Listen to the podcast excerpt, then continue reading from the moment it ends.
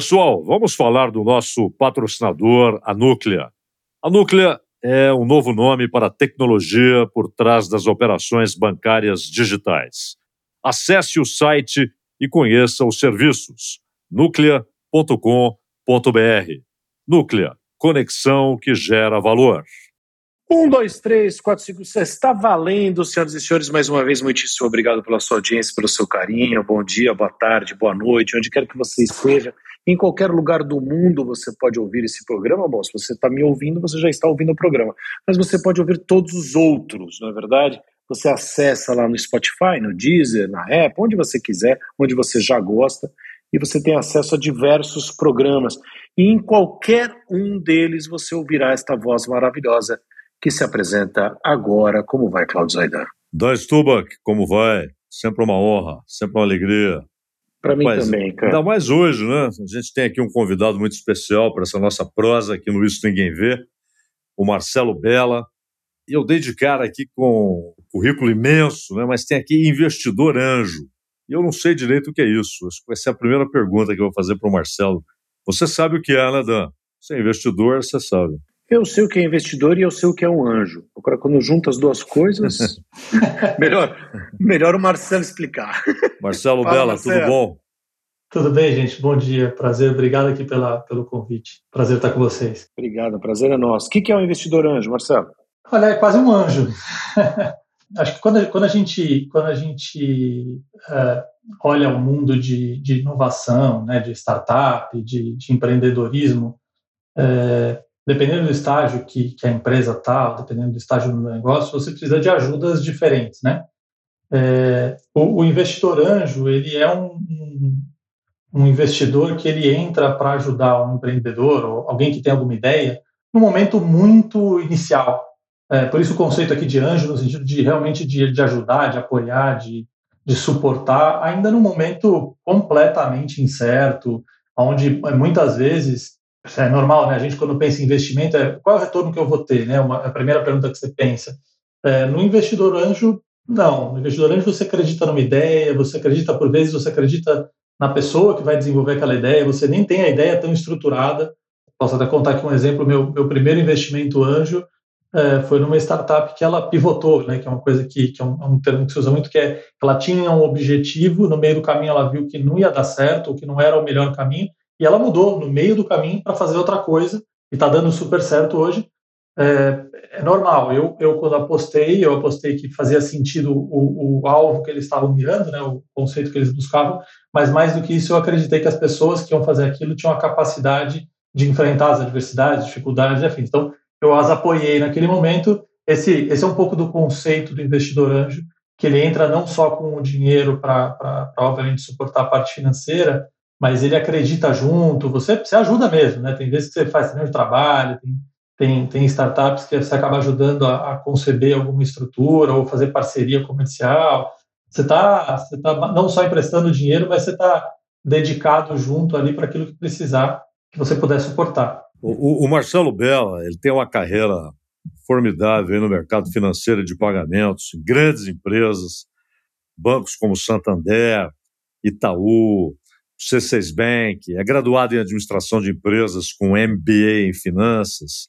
E, além de tudo isso, ele é CEO, ou como dizem, CEO, do Let's Bank, que é um banco digital dedicado 100% ao pequeno e médio empreendedor. Acho que esse é um assunto formidável, porque o Brasil, o Brasil, a economia brasileira depende muito do sucesso de pequenos e médios empreendedores, como qualquer país, qualquer economia saudável. E é também anjo da Maria Clara, da Maria Cecília e da Maria Lúcia, não é, Marcelo? Sou, sou, são as minhas, minhas Marias, duas quadrúpedes, as minhas cachorras, que é a Maria Cecília e a Maria Lúcia, e Maria Clara, que é a minha, minha filhinha, que está fazendo um ano daqui a pouquinho. O Marcelo, quando a gente está falando de estudo, né, de investimento, é, só para esclarecer para as pessoas, você me corrija se eu estiver errado, não é você como pessoa física, é você como empresa, como pessoa jurídica, né? É através da empresa que você investe ou não? No investidor anjo, não. O investidor anjo é, normalmente é, um, é, uma pessoa mesmo, é, é, um, é, um, é um negócio paralelo. Não, você, você. Sim, você, é um negócio, você é um negócio pessoal, como... é é um tema que para mim é importante, não, não só pela, pelo conceito, eu acho que às vezes a gente tem um conhecimento, eu tenho, eu tenho uma experiência razoavelmente grande no mercado financeiro e, e tem muita gente que está começando um negócio e eu posso ajudar. Então, acho que eu, eu começo com essa intenção, depois eu, eu acabei entrando com a parte financeira e, e para mim eu tenho um retorno gigantesco pelo aprendizado. Mas na prática é uma coisa completamente separada do meu trabalho. É, meu trabalho é meu trabalho, a parte de investidor anjo que eu faço ela é pessoal. É, tem, claro, tem, tem, tem empresas que já começaram a fazer iniciativas de aceleração ou de, de, de corporate venture capital, que é uma tentativa de iniciar a incubação de startups dentro das suas próprias empresas. Mas, de um modo geral, o investidor anjo é uma pessoa física que ele, ele dedica um pedaço do seu dinheiro, do seu tempo, para apoiar e suportar iniciativas onde ele aposta no resultado futuro, talvez, mas muitas vezes também tem a ver com, com, você empreender de certa forma num pedacinho ali, né? Você tem um, você coloca um pouquinho do seu da sua veia empreendedora para girar dentro de, um, de, um, uma empresa menor fora do seu ambiente de trabalho. Ô Marcelo, mas isso isso vale também essa lógica vale. Por exemplo, você é integrante do Urca Angels, né? Eu sou. É um, um grupo de investidores. É um grupo de investidores ali agindo solitariamente ou ele funciona como grupo, como consórcio? Como é que é isso? É, pô, ótima pergunta. Até obrigado por perguntar. Urca é uma grata surpresa da época da pandemia, que, que foi quando eu me, me, me acabei me dedicando mais a, a esse, essa veia de empreendimento anjo, que eu, que eu queria muito. E, e, um amigo que fez IME me convidou para participar. O, o Urca ele surge num, num, num grupo de ex-formados no IME, é, mas acabou expandindo para mais gente. Mas são, são, são, acho que é uma descrição muito parecida com o que eu acabei de falar, né? São pessoas que têm uma, uma, uma, uma, carreira, uma carreira dentro de alguma indústria específica, cada um dentro do seu, do seu conhecimento, é, mas se juntam num propósito de, de, de, investir dentro de um mercado diferente, que é esse mercado de, de startups, é, mas com um propósito gigantesco de ajudar as startups. Então, a gente tem um grupo, deve estar aí com umas 120 pessoas mais ou menos. A gente, a gente tenta, de certa forma, sempre, sempre priorizar a startup. Então, a gente faz reuniões semanais onde a gente avalia startups, avalia as ideias, avalia as teses, decide rápido para ajudar, para poder investir rápido, mas a gente investe sempre na pessoa física. Então, ele é, é um, é um mix onde a gente juntou pessoas com propósitos, é, com propósito igual, né, com propósito de investir no, no, no mercado e aí tem de tudo, né? Eu conheço de meio de pagamento, mercado financeiro, mas, mas tem de saúde, tem, tem de absolutamente tudo, tem de robótica, tem de educação, e aí o grupo tem pessoas diversas e a gente acaba investindo junto. Dá um exemplo. Mas... Dá um exemplo prático para a gente que está ouvindo, ver se que é legal de ouvir. Uma coisa que você encontrou, que você resolveu investir. Dá, dá um exemplo prático. Não, bacana. Eu tenho, eu tenho a primeira, a primeira, eu vou falar aqui da primeira startup que eu, que eu acabei mentorando, depois investindo, que é a Salu, é uma startup de saúde, que foi essa que eu comentei que, que pivotou. É uma startup que, que, é, que, que é pivotar? Perfeito, perfeito. É, eles tinham uma, uma tese, né, uma ideia que era levar saúde básica para pessoas com, com menos recursos e eles acreditavam que era necessário para isso levar soluções financeiras junto, então financiar isso daqui. E aí, por isso que entravam a parte de mercado financeiro. E no meio do caminho, eles entenderam que era, era você focar em saúde e soluções financeiras era muita coisa para uma empresa só e dispersaria o, o, o modelo de negócio. Eles acabaram indo só para o lado da solução de saúde. No meio do caminho, essa, o, o, que eles acreditavam, o formato que eles acreditavam não, não, não se viabilizou, eles acabaram seguindo para um outro lado, também em saúde, mas uma outra vertente, é, que é a saúde ocupacional, que hoje toda empresa precisa fazer exame médico periódico, admissional, admissional, e eles focaram nisso. Então, essa pivotar, é, é, eles mantêm a ideia da saúde, mas o, a abordagem que eles tinham não teve o sucesso que eles esperavam, eles foram para uma outra. Essa startup eu, eu, eu, mentorei no começo, depois eu virei investidor anjo, então, mas eu, eu trabalhei com eles para ajudar a montar modelo comercial, para ajudar a discutir se faria sentido abordar de um jeito ou de outro, qual é a forma de remuneração de canal de vendas. É, hoje eles estão sozinhos, faz um tempo que eu, que eu, que eu já não, não, não apoio nesse nível de profundidade, mas no começo eu me dediquei a isso, porque era o que eles precisavam. Peraí, para mim, para o Cláudio, para quem está nos ouvindo, para a gente entender melhor, até porque essas coisas são muito comuns para você, né?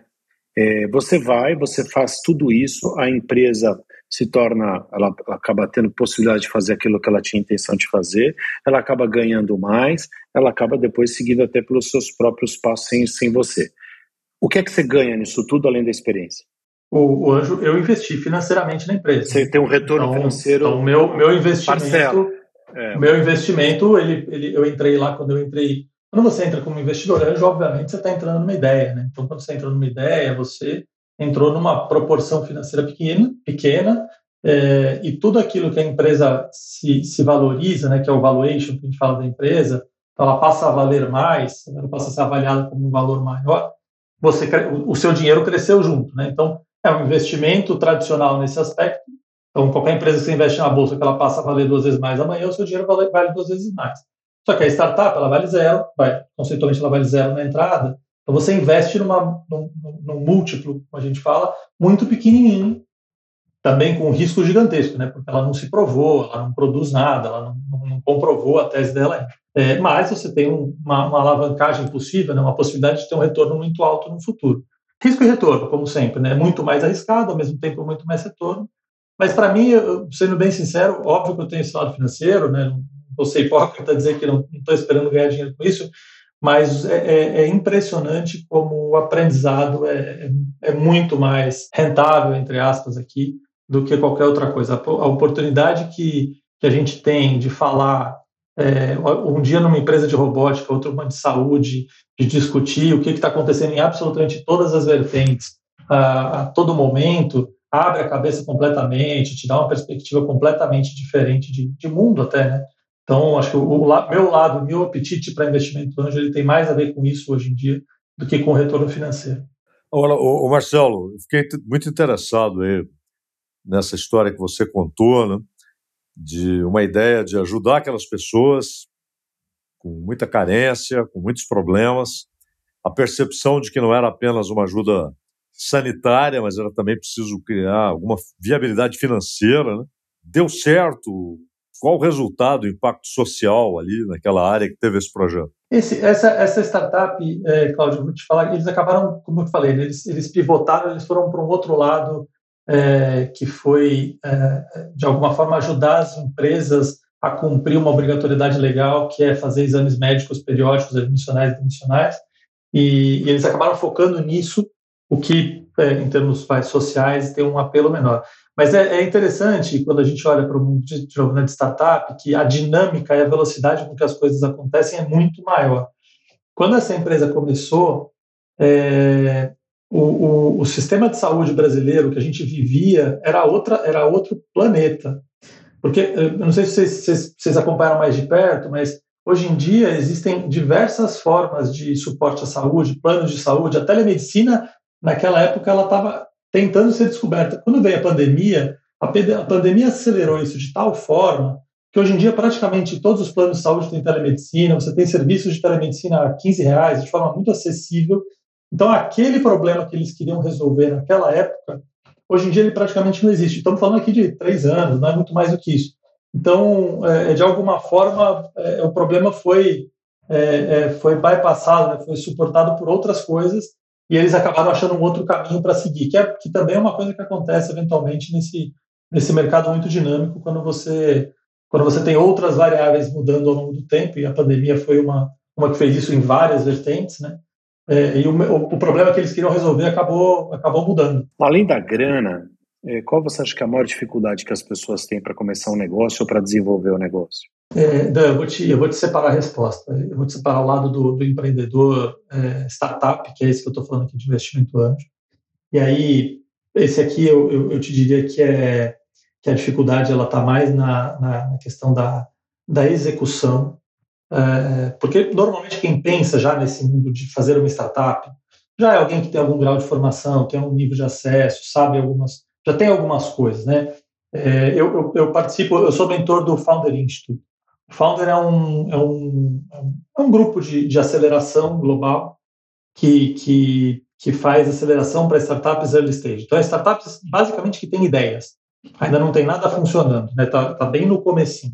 E lá eu sou mentor. O que, que eu faço lá? lá? Lá é alguém que tem uma ideia, que acredita que precisa de ajuda e procura um grupo para ajudar. Então, já é alguém que já tem uma estrutura de planejamento, de visão de negócio mínima, e pede ajuda. E aí a gente entra lá ajudando a estruturar o básico. É, o que você precisa fazer em termos de business plan, o que você tem que fazer em termos jurídicos, como é que você abre a sua empresa, como é que você se posiciona, como é que você monta uma apresentação para captar recursos.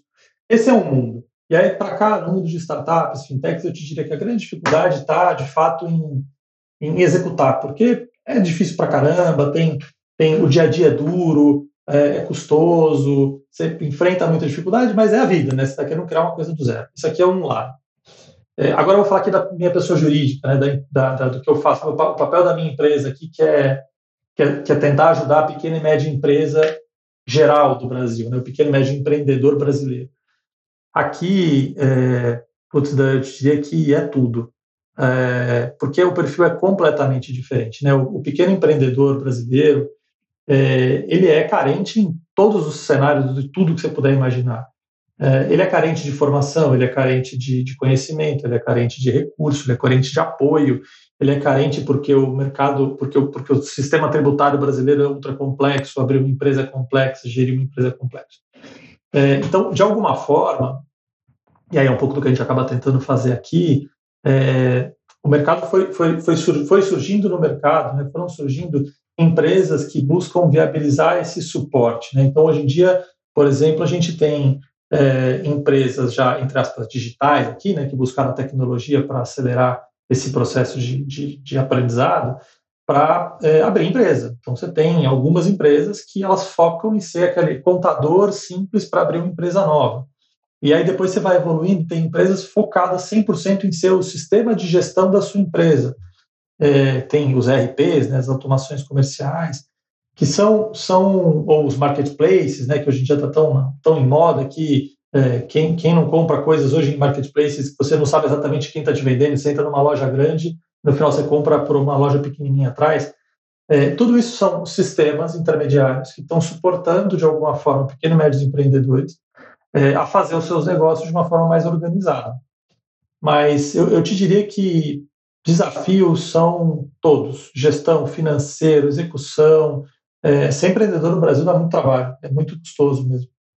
Marcelo, e essa, essa empreitada do, do Let's Bank é, é muito interessante, porque vocês lidam com a realidade, né?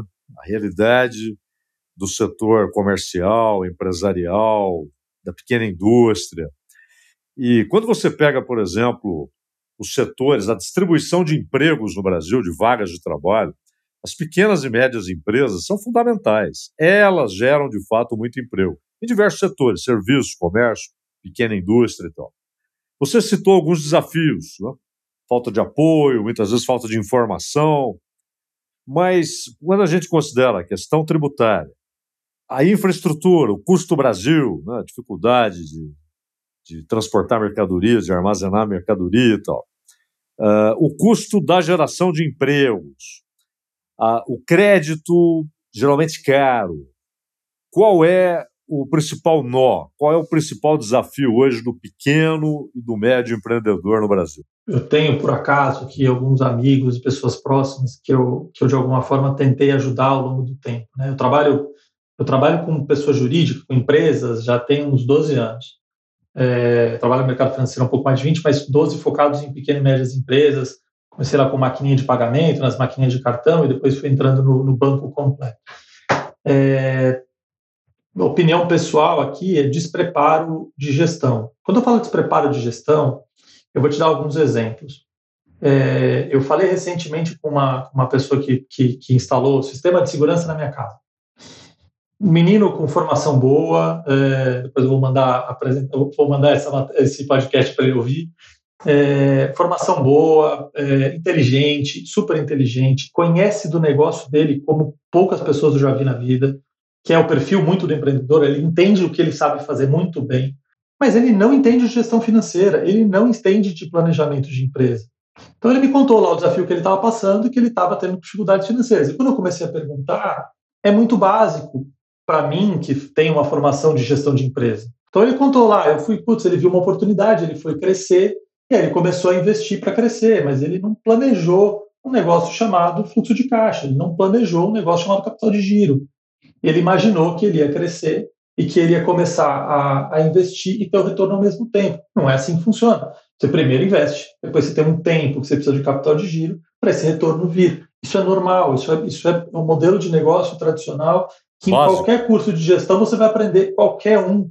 Qualquer um você tem que imaginar qual é o tempo que demora para a empresa começar a dar o retorno que você imagina. Você não começa no dia seguinte dando retorno. Você vai ter 10% do que você imaginava, 20%, 30%, 50%, até chegar no 100%. E ele estava um ano se enrolando da forma mais tradicional possível, que é usou o cartão pessoa física, usou o limite, da, da, misturou a física com a jurídica, que é exatamente o que acontece. E aí está pagando juros de 15% ao mês. É óbvio que ele não vai, não vai ter rentabilidade se ele está pagando juros de 15% ao mês. Agora, como ele começou com a iniciativa, depois ele atrasou o pagamento, e aí ele começou a ter que pagar dívida, o custo de crédito ele não é necessariamente caro. O problema é que a gente, isso eu vejo na pessoa física, na jurídica, em todas, né? É, é, de um modo geral, eu acho que, que a gente se planeja financeiramente muito mal. E aí você acessa o crédito errado. Então, se você já gastou e você vai correr atrás de um crédito para pagar dívida, crédito para pagar dívida, dívida é sempre alguém que já está com problema. Se alguém está com problema, o risco dessa pessoa pagar é altíssimo. Se o risco é alto, a taxa de juros vai ser alta para pagar a inadimplência. É uma consequência, é uma cadeia. Agora, se você é um empreendedor, que você está planejando o futuro, que você está vislumbrando o negócio, que você está buscando um financiamento para crescer, quando eu olho, e aí, aí o meu banco faz exatamente isso, né? Quando eu olho aqui o financiamento de, uma, de um crescimento, eu já penso, a pessoa que está do outro lado, ela é planejada, ela sabe o que ela quer fazer, ela está visualizando uma possibilidade, um potencial, ela se planejou, ela se estruturou. A chance dessa pessoa me pagar é muito maior. Se a chance é maior, a taxa é menor. Então, de um modo geral, quando eu falo aqui de gestão, é, é porque eu vejo o empreendedor brasileiro, e, e, e, brasileiro porque eu tenho um conhecimento grande aqui, com um know-how muito grande do seu próprio negócio, mas uma, uma, uma, um conhecimento de gestão, e aí sim, obviamente, as ferramentas que ele acaba acessando, pequeno e, e, des, e despreocupado com isso. Então, quando eu falo aqui de um planejamento inicial, eu dar um outro caso só rápido aqui, eu já tive uma pessoa que eu quis ajudar e eu falei para ela, deixa eu montar o seu business plan, né, o seu plano de negócios. E a pessoa falou, não, meu plano de negócios é 20% de margem. Eu falei, não, isso é o seu sonho, o seu desejo, não é o seu planejamento. O seu planejamento é como você vai chegar a 20% de margem. Não, é 20% de margem porque a indústria funciona assim, o mercado funciona assim. E, e, e não fluiu a conversa, né? Então, Mas isso é um acho... bom ponto. Isso é um bom ponto, quer dizer, porque você está falando de uma coisa que já foge do conhecimento, você está falando da atitude né, da pessoa.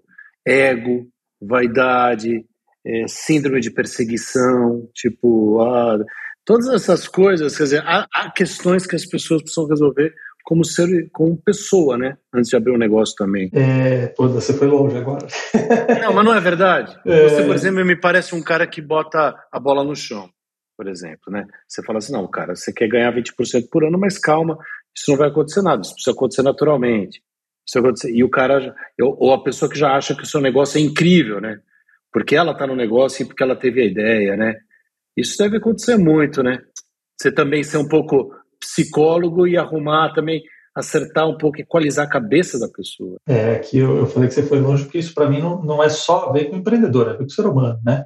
Eu acho que e quando você, e quando você transporta isso para negócio, obviamente você cria um problema exponencial aqui, que é, é, até porque quando você faz um empreendimento você envolve a vida de outras pessoas, né? Você tem funcionários, compradores, clientes, parceiros, é, então você expõe mais gente e sem dúvida nenhuma, absolutamente dúvida alguma, uh, mistura ego, mistura paixão, né? Assim, não vou nem falar de ego, vou falar de paixão. Quantas vezes eu, eu, eu vi a, a, pessoa falando de forma completamente apaixonada pelo negócio dela, o que é lindo, é maravilhoso. Mas a pessoa ficou míope, ficou cega, ela não enxergou um, um problema, ou ela.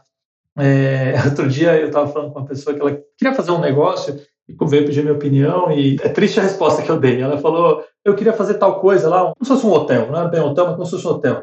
E ela começou a me explicar. Eu falei assim: vai ser impossível ter rentabilidade. Porque você quer colocar o padrão de qualidade e de glamour e de precisão e de detalhe que você quer para você. E você não é a média da população que vai consumir o seu próprio produto. Então, é lindo o que você quer fazer. É maravilhoso. Eu provavelmente ia adorar ir para lá. Mas você não vai ter público para isso. E a pessoa fica frustrada, é óbvio. É, o entendimento de que eu, tô, eu, eu tenho uma paixão aqui da minha carreira é, é gestão de produto, né? É, é, entender que as coisas têm que ter um objetivo, que é o que a gente chama de problema ser resolvido, né? É, mas que elas têm que ter retorno. É, é, não é uma questão de capitalismo ou não capitalismo, é uma questão de sustentabilidade.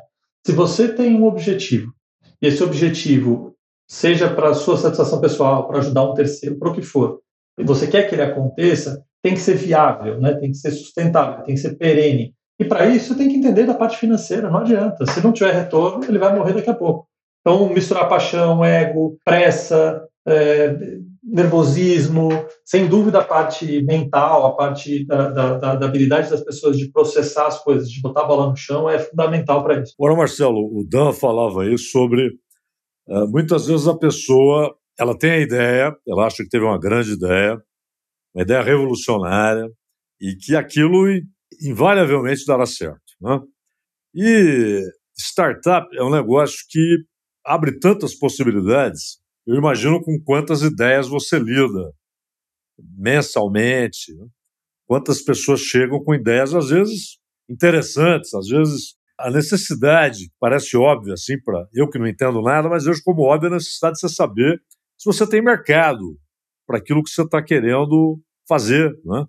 É preciso ter mercado, é preciso ter alguém que consuma aquilo que você está bolando, aquela ideia genial. Uh, as pessoas ter essa preocupação de fazer essa prospecção, de, de, enxergar se tem mercado para aquela ideia, brilhante ou não? Cláudio, lembra que eu falei que quando eu olho e já somando um monte de experiências, eu acho que talvez uma das grandes dificuldades é execução. Quando eu quero dizer execução, não quer dizer que as pessoas não se dedicam a fazer as coisas. Quer dizer que, que você, você cumprir todas as etapas daquilo que está planejado é fundamental e tem que cumprir direito. Quando qualquer pessoa, se você pegar procurar no Google agora, sem fazer nada, assim, framework para abrir uma startup, né? quais são as etapas que eu tenho que ter para abrir uma startup? Quais são as etapas que uma apresentação de startup tem que ter? Uma apresentação, a gente fala o pitch deck, né? o, o a apresentação que eu vou fazer para o investidor. O que, que tem que ter nessa apresentação? Tem poucas coisas. Tem que ter qual é o problema eu quero resolver Existe uma dor real? Alguém tem um problema disponível que ninguém está atendendo de forma concreta, substancial, e eu vou me propor a resolver? Existe. Primeira coisa. Segunda coisa que tem que ter, eu tenho que ter uma tese, né, uma ideia de como eu vou resolver esse problema. Então, eu vou lá e eu, eu, eu falo, eu, eu me proponho a resolver esse problema deste jeito. É, e aí você vai evoluindo, tem mais algumas coisas, tem um momento que é o mercado atendido, o mercado potencial. Então, qual é o mercado, o mercado alvo disso daqui? Existe esse mercado disponível? Porque senão eu vou fazer um negócio, sei lá, vou dar uma ideia estrúxula aqui.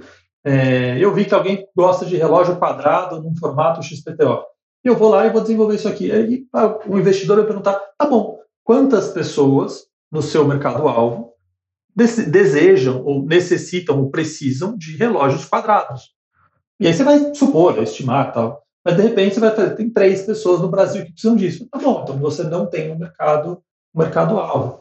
Quando você deriva, isso aqui é startup, porque normalmente você tem um conceito digital, né? Então startup é um pouco mais startup. De um mundo digital, de alguma forma isso é mais fácil. Por exemplo, esse podcast ele vai sair, ele vai para qualquer lugar do mundo.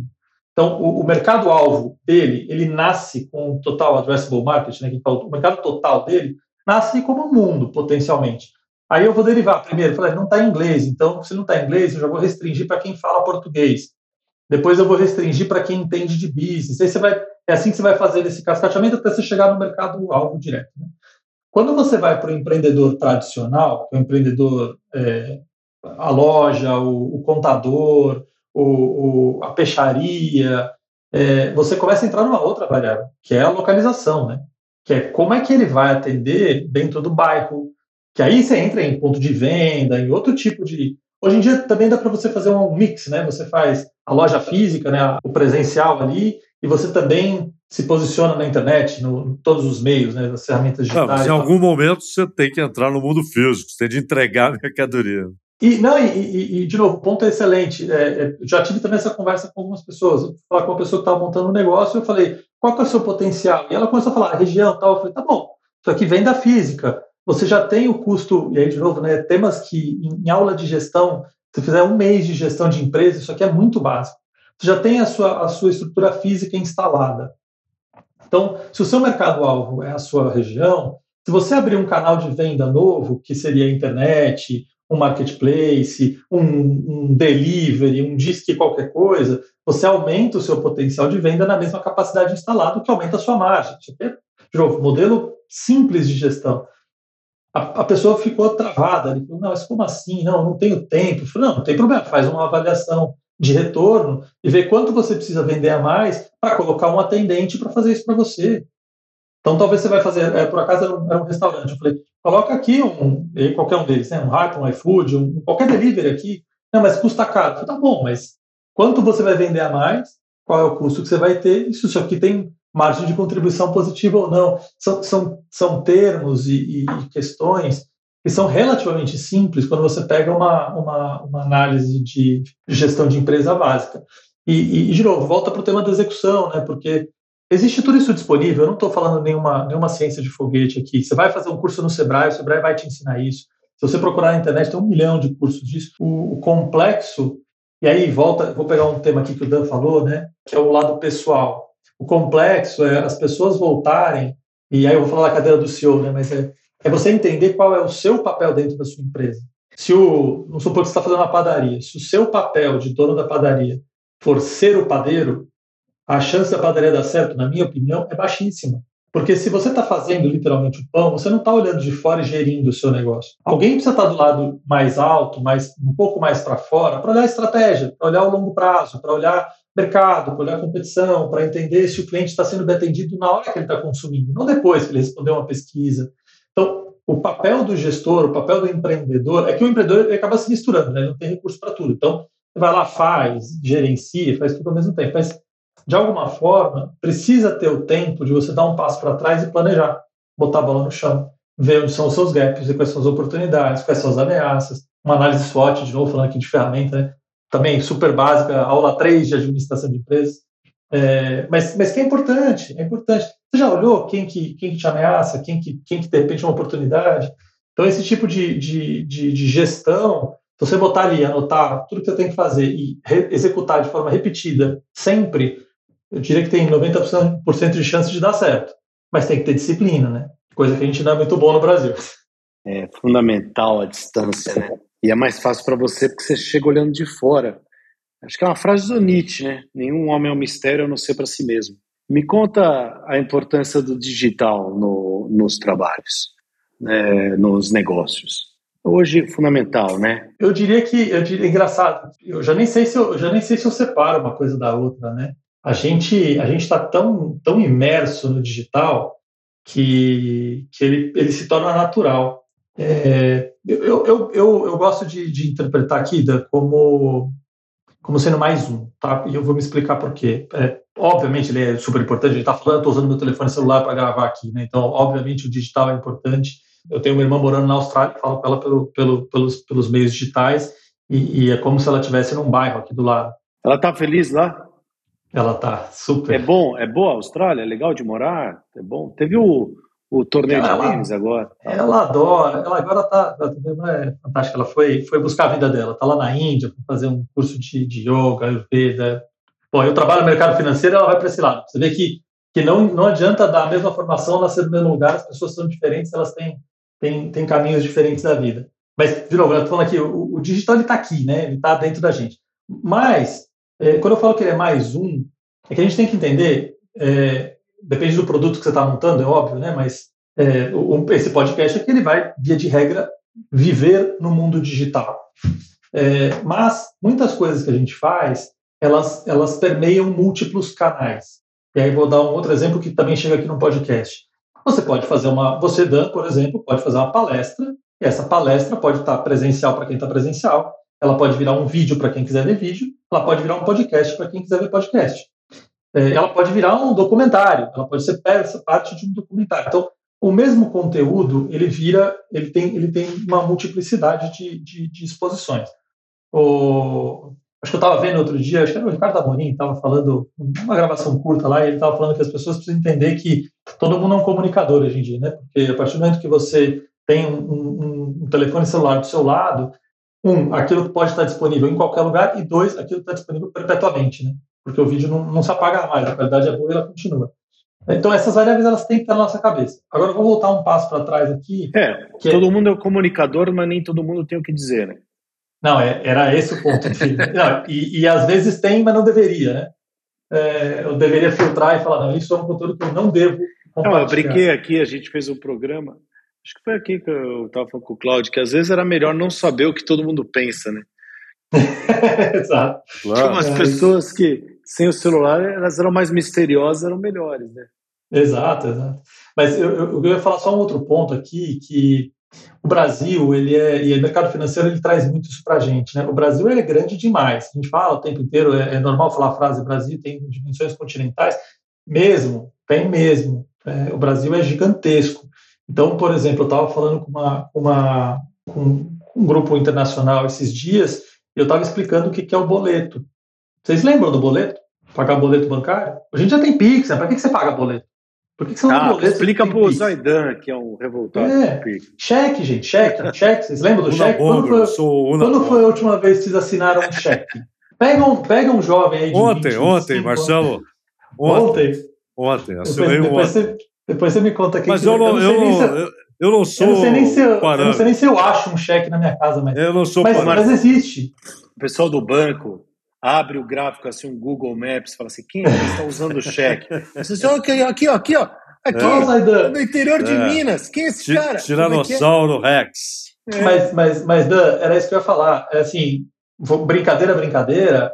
Tem gente usando cheque, tem gente usando boleto pra caramba. Pra caramba. Em múltiplos mercados, em múltiplos segmentos, em diferentes regiões.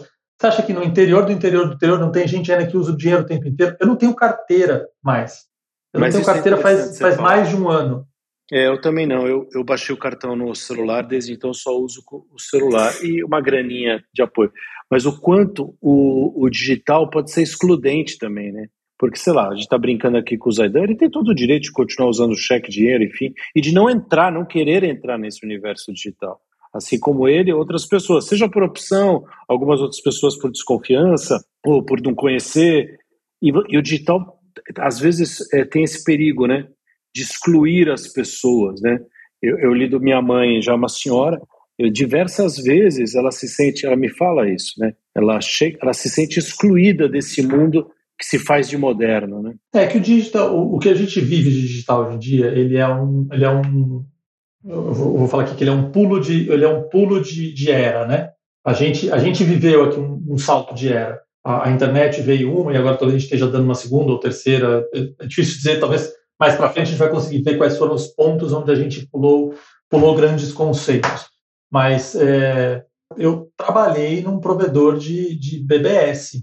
Eu trabalhei num provedor de internet quando tinha lá o modem ligado na parede e a gente fazia aquela conexão, aquele barulho desgraçado. O que eu quero dizer é, eu vi a internet não existir e existir. E isso é muito presente na minha memória. Hoje em dia, não é, não é plausível achar que a internet não existe, inclusive para pessoas como a sua mãe, como meu, meu pai e afins.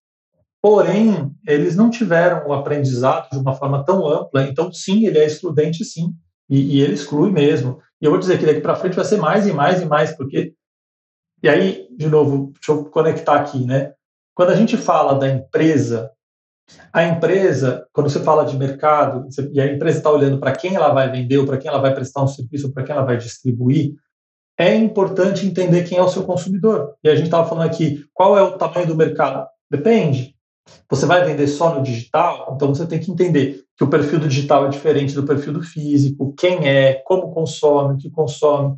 E quando você vai para o físico, ou quando você vai para o híbrido, né, os bancos têm muito isso, tem a agência presencial, tem é, é, o, o, app e tem o chat, é, você começa a misturar. E aí, vocês devem ter passado isso, eu vou, eu vou reclamar aqui com o consumidor. Quem nunca entrou num chat, aqueles chatbots, né, que você tenta falar com alguém para resolver um problema, e o maldito do chat te abre três opções que são as que você não quer. E aí ele não tem, não tem como. Como é que você argumenta com um chat que te dá três opções? E você quer matar o chat, você quer xingar o chat, mas ele também não vai te entender. É, aí entra o outro lado. Né? Como é que você colocou uma experiência digital tão forte ao ponto de achar que a pessoa só tem aquelas opções? E aí, não sei se vocês chegaram a ver a expressão, é, tem formas diferentes de falar por enquanto, mas é do, do digital, que é uma mistura, né, um híbrido, que é você vive uma experiência presencial, mas você consome digital, você paga no aplicativo, mas você tira na loja, você prova numa loja, mas entrega na sua casa. Eu, eu acredito muito nisso. Eu acredito que, que o mundo que a gente vai para frente, é, mais e mais a gente vai, e são escolhas, né? A gente vai ter que, como empresa e prestador de serviço, vai ter que entender e aprender, e como consumidor a gente vai ter que ter, vai poder ter o direito de escolha de o que, que eu consumo, como eu consumo, onde eu consumo. Tem coisas que eu vou querer fazer. Eu, eu gosto de vinho. O que, que eu vou fazer no vinho digitalmente, salvo guardar o vinho que eu tomei ontem? A experiência do vinho é uma experiência 100% presencial, ela é degustativa, eu quero sentir o aroma, eu quero ver o espaço, eu quero que tenha um laguinho na minha frente. Isso é experiência. Tirar a foto de um, de um vinho e me mandar, eu vou achar legal, vou guardar no telefone. Mas eu, a experiência ela é presencial. Eu até posso comprar o vinho digitalmente, mas eu quero beber presencial, eu quero beber com um amigo, eu quero tomar no, numa noite bonita. É, então, essa, esse mix eu acho que é fundamental. Ô Marcelo, mas Voltando lá ao micro e pequeno empreendedor brasileiro, o médio também empreendedor brasileiro, vamos, vamos agora considerar aquele que atende essa premissa que você disse é a, a premissa fundamental, né? a gestão. Uma gestão ruim, então tudo vai, vai descambar, não vai dar certo. Falta de visão, de formação, de conhecimento de informação. Mas vamos agora tomar aquele grupo que tem tudo isso Precisa ter bom gestor, tem consciência, uh, tem lá, sabe fazer o formar seu capital de giro, uh, entende as etapas do, do, do, negócio, enfim, ele atende todas aquilo que cabe a ele, ele faz. Né? Esse pequeno, médio empreendedor brasileiro que atende a essas premissas fundamentais que você mencionou. Que cenário ele encontra hoje, 2023, no Brasil, para investir mais, para ampliar negócio, para que a coisa ande, dê certo? É um cenário bom ou não? Cláudio, eu vou te responder ultra é, pessoalmente aqui. Eu, eu sou uma pessoa otimista por, por excelência. Eu, eu, eu, não sou, eu não sou, obviamente, eu não ignoro o fato de que dificuldades existem, de que complexidades existem, de que o ecossistema, de um modo geral, para o empreendedor ele é difícil, é impossível é, é, negar isso. O cenário político é, é, complexo, a gente tem guerra no mundo, a gente tem uma, uma pandemia que a gente não sabe se acabou ou não acabou. Porém, eu vou, vou, vou parafrasear meu professor de squash aqui, que ele fala que quando você começa a reclamar que a bolinha tá murcha, ele fala assim, tá murcha para você e para o seu adversário.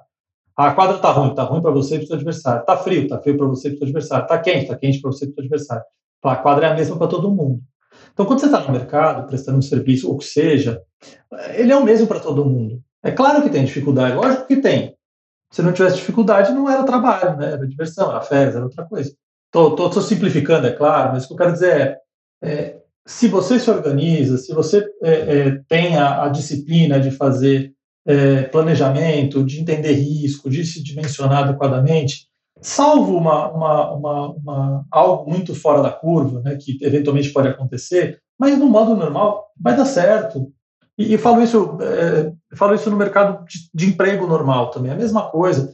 Cansei de fazer mentoria com, com, com pessoas que trabalharam comigo, amigos, e, e é óbvio, quando você está naquele momento de dificuldade, que você olha ali e fala, puta, tá difícil, tá difícil, tá difícil, a gente estava, falando, tá imerso no problema, você não você, você, você somatiza aquilo ali e se fecha.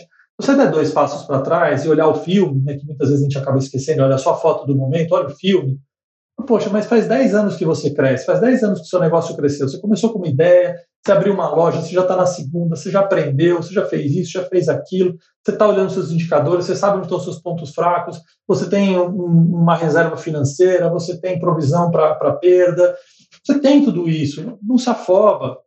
É, estava falando de tênis aqui, o, o Federer uma vez falou que no auge da carreira dele, que quando ele começava a ter uma dificuldade, ele, ele, ele se concentrava em devolver a bola sem errar em não fazer mágica, porque ele tinha certeza que daqui a pouco a bola ia entrar de novo.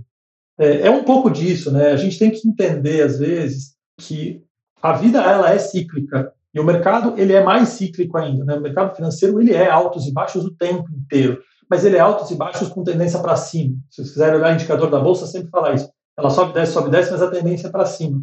A vida é assim. Então, acho que o, o empreendedor, de um modo geral, quando ele faz toda essa parte de planejamento de estruturação, de gestão mais próxima, ele está muito mais preparado para o momento atual. O momento atual é difícil para caramba, é difícil em todos os lugares.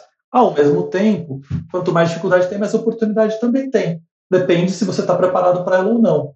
Podemos falar aqui de, de vários cenários, mas o exemplo mais simples é que em toda crise, quem é rico fica mais rico, né? Qual é um dos maiores motivos para isso? Porque normalmente quem é muito rico tem um dinheiro ali disponível para aproveitar as oportunidades. Se especulou, não especulou, isso é um outro, um outro quesito aqui. Mas eu não tenho dúvida que. Eu vou dar um exemplo real aqui, tá? É, tem uma pessoa que conheço que tem, que tem um empreendimento de, de quatro academias. E no meio da pandemia, essa pessoa comprou a academia do lado. Aí você fala, poxa, o cara não tinha dinheiro. Tinha... Gente, ele estava planejado. Ele visualizou uma oportunidade, o outro teve dificuldade. É, é, é, um pouco da vida. E ele foi lá e ele cresceu. Um, quebrou, o outro cresceu. O que eu vejo é isso. Eu acho que quem está mais planejado, quem está mais preparado, num momento desse, vai passar pelas dificuldades de uma forma muito mais suave e, eventualmente, vai, inclusive, crescer de forma acelerada, porque outros não, vão tá, não estarão tão preparados. E aí surgem os gaps, né? É a padaria de um bairro que fecha, é o, o, o, contador que não presta mais serviço numa região porque não consegue, o médico que vai para atender em dois lugares passa a atender em um só, e ele gera uma oportunidade, aquele mercado que a gente falou, ele se torna disponível, deixando de ter um prestador de serviço naquela região, e abre oportunidade para outros que eventualmente consigam atender. Ô, Marcelo, duas coisas que eu te perguntar. É, uma, o que está acontecendo de mais legal? Me conta, porque você está sabendo de tudo, todos os projetos. O que está rolando de mais legal? Quais são as ideias mais bacanas e tal? E a outra é, a outra, o mundo é dos jovens. Porque isso eu acho muito, isso é muito cruel. Eu acho, é, ou o fato do digital e o fato dessas desses veículos estarem disponíveis para todos torna ainda possível uma pessoa de idade mais avançada criar coisas mais novas, diferente do que era antigamente, né? Eu acho que eu tenho a teoria de que hoje é mais fácil do que era, mas tem gente que me fala que não, que é o contrário.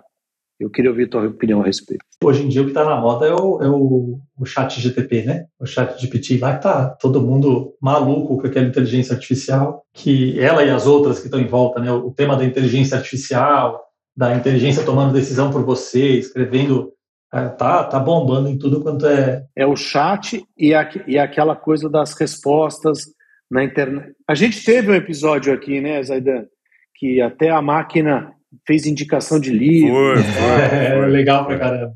Foi. No final, é a inteligência artificial, acho que o tema que está por trás disso, né, ele está se materializando nesse, nesse, nesse sistema em si, mas o que está por trás é é, talvez o Google tenha sido uma, um layer de inteligência, né, que hoje você entra ali no Google, ele tem uma capacidade de processamento gigantesca de te trazer já organizado e priorizado respostas das suas perguntas, mas o layer para cima, a camada seguinte é ele decide, processa e, e, te organiza o que ele te responde, né? Então ele, ele, ele também consome os dados disponíveis hoje em dia digitalizados, mas ele processa e ele te dá uma, uma não só uma não só uma resposta como um Google poderia trazer a primeira resposta, mas ele te, te compõe a resposta. A gente fez ontem aqui, a gente está perguntando quem é o, o CEO do Let's Bank. E aí o, o, o, a resposta vem, ele é Marcelo Bella, que é uma pessoa formada, não sei o que, que é, não sei o que. Então ele cruzou é, a pessoa com uma informação do LinkedIn, com a informação não sei compôs uma resposta. É, eu, eu, vou dizer que acho que isso, isso é o que está hoje na, na, entre outras várias coisas, eu diria que essa aqui é a que mais está me surpreendendo em termos de também de saltos de, de evolução. É, e acho que isso aqui vai trazer discussões fenomenais, que eu vou conectar um pouco a segunda resposta, mas que vai trazer discussões fenomenais aqui sobre, sobre o que, que tem valor, né? o que, que é ser humano, o que, que não é, o que, que é real, o que, que, é, o que, que é irreal, o que, que é material, o que, que não é. Vou, vou falar por mim aqui, é, eu uso algumas mídias sociais, outras eu abandonei. Por quê? Porque estava virando uma vida que não é real. Em algumas, outras sim, outras não. Então eu uso de acordo com o que é bom para mim. Então eu tenho mídias sociais, LinkedIn é uma mídia social que eu uso muito, porque para o meu trabalho é importante e eu defino o quanto eu vou usar e como eu vou usar. É, outras mídias sociais, pessoais, eu uso pouquíssimo, porque eu tenho pouco tempo, eu trabalho para caramba, eu quero dedicar meu tempo para ver as pessoas, para encostar nas pessoas e para estar presente com elas. Obviamente, eu uso as mídias sociais para falar com quem está longe, para falar com quem eu não consigo. Mas eu, eu, eu, particularmente, escolhi não colocar minha vida na mídia social. Eu prefiro ter minha vida comigo eu procuro trazer as pessoas que eu quero para perto. Isso é a minha opinião. Tem pessoas que são completamente diferentes e é importante que tenha disponível para as duas, cada uma escolher aquilo que quer. E aí, devo conectar com a sua segunda pergunta. Eu não acho que o mundo é dos jovens ou dos, ou dos, dos, dos não jovens aqui, e, e vou te dizer por quê. Eu acho que o mundo é, Primeiro, acho que ele é de quem quiser, porque tem nenhum problema alguém quiser querer viver dentro do interior, do interior do interior, plantando a comida que vai comer e está tudo bem. É, claro, quando a gente está falando aqui, a pergunta ela é mais massiva, né? ela envolve mais o, o geral. É, o que eu acho é que ela vai ser das pessoas que elas têm a habilidade de viver nesse mundo novo. Né, o mundo, o, o, eu, eu, eu, concordo um pouco com você, por um lado, que o mundo hoje em dia é, entre aspas, mais fácil, mas por outro, o mundo está impossivelmente mais difícil. Porque é verdade que está mais fácil porque as coisas estão mais disponíveis. Né? Você, não, não, tem nada que você não, não, consiga, não consiga ter acesso hoje em dia. Como eu falei aqui, sistemas de gestão, está tudo disponível se você quiser. É, eu, eu, eu, gosto de tecnologia, a automação residencial da minha casa foi eu que fiz. Foi meu hobby, eu fui lá, eu estudei, eu aprendi, eu mexi, eu configurei e tal. Está disponível.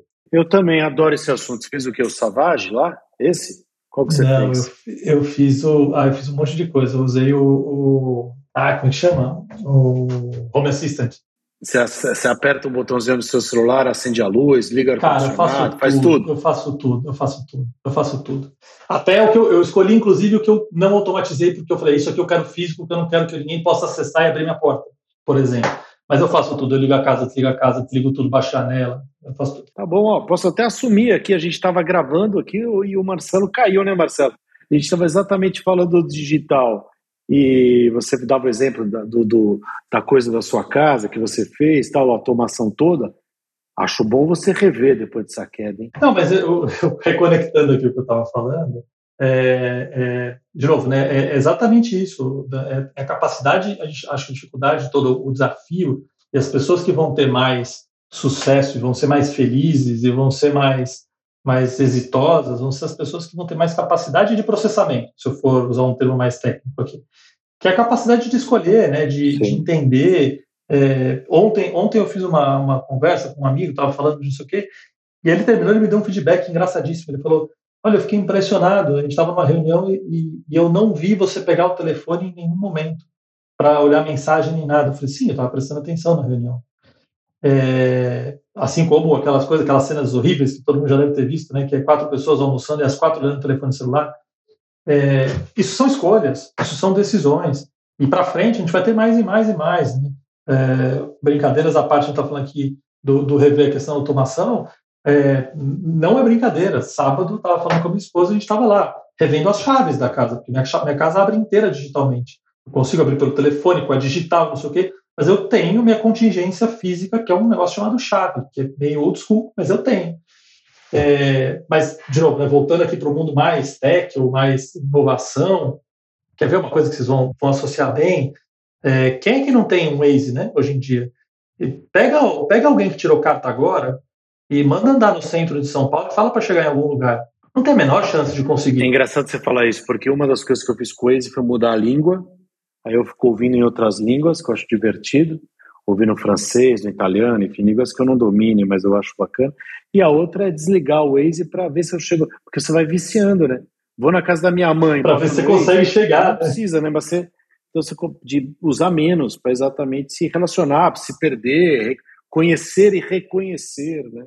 eliminar as dependências. Né? De novo, a gente está falando aqui de, de, de, como é que você se planeja, como é que você se organiza e, e, como é que você, aí falando termos técnicos também de tech, né, de tecnologia, como é que você tem contingências, né? Quem nunca teve aquele, aquele guia quatro rodas na, na, no porta-luvas do carro, é, hoje em dia não tem. Então, hoje em dia, se acabar a bateria do celular, você faz o quê? Eu, por exemplo, tenho dois carregadores do carro. Eu, eu sempre vejo essa coisa do, do iPad, do iPhone, quando está no aeroporto, né? Ninguém mais lê livro. Você olha, tá todo mundo com o celular e com o, o tablet, né? Seja, enfim, de que marca for. O Tom Cruise contou essa história também no lançamento do Top Gun, esse que agora está indicado para o Oscar, que acho que era em Londres. Eles fizeram o lançamento e tinham que estar num outro lugar e teve uma batida, um acidente e tudo mais, e ele virou para a produtora, para uma outra atriz e falou: "Vamos de metrô". Aí ninguém acreditou e ele falou: "Vamos de metrô porque ninguém vai ver a gente". O Tom Cruise botou um boné, botou um óculos e eles foram para o metrô. Só uma menina reconheceu ele. E ele combinou com a menina que ia tirar foto assim que ele saísse daquele vagão e deu certo. Então você vê que Cara, que é, genial. a história é boa. É tão, é tão, improvável, é tão improvável que, que, ninguém, que ninguém pensa, né? Vamos para as dicas, vamos para as dicas, Marcelo. Você está falando, falando. Cláudio, manda a sua dica, depois o Marcelo. É, dica do que você quiser, tá, Marcelo? Filme, série, livro da sua área ou fora. É, eu já vi o relógio do Marcelo, o relógio do Garmin, acho que é um Garmin de corrida, você pode dar dicas de corrida ou de squash, fica à vontade. É, falando em squash, a minha dica vai para um livro muito interessante. O melhor livro tem esporte como tema central que eu li na vida, que é a autobiografia do, do André Agassi. E, ali um jornalista escreve com ele e tal, mas é, é um livro bom. É, não é porque é o Agassi, porque é esporte. O livro é bom, literatura boa. Então, a autobiografia do Agassi é a minha dica de hoje. Manda você, Marcelo. Eu, eu, eu vou dar duas, pode ser? É, uma delas é, é um livro chamado Previsivelmente Racional, que, que ele traz um tema que eu, que eu admiro demais, que é, que é entender o ser humano, no final das contas, né? As, inclusive as contradições, e por isso o Previsivelmente Racional, que é, por vezes, a gente toma decisões que, que aparentemente não fazem nenhum sentido, mas quando você aprofunda tem outro sentido. Que é entender que o ser humano é motivado por alguma coisa não necessariamente pela, pela mais óbvia. Às vezes ela não é tão óbvia. Então, é, eu acho fantástico. E uma outra dada que a gente falou tanto de gestão aqui, uma coisa simples que eu levo para mim, mas é eventualmente façam gestão da própria vida.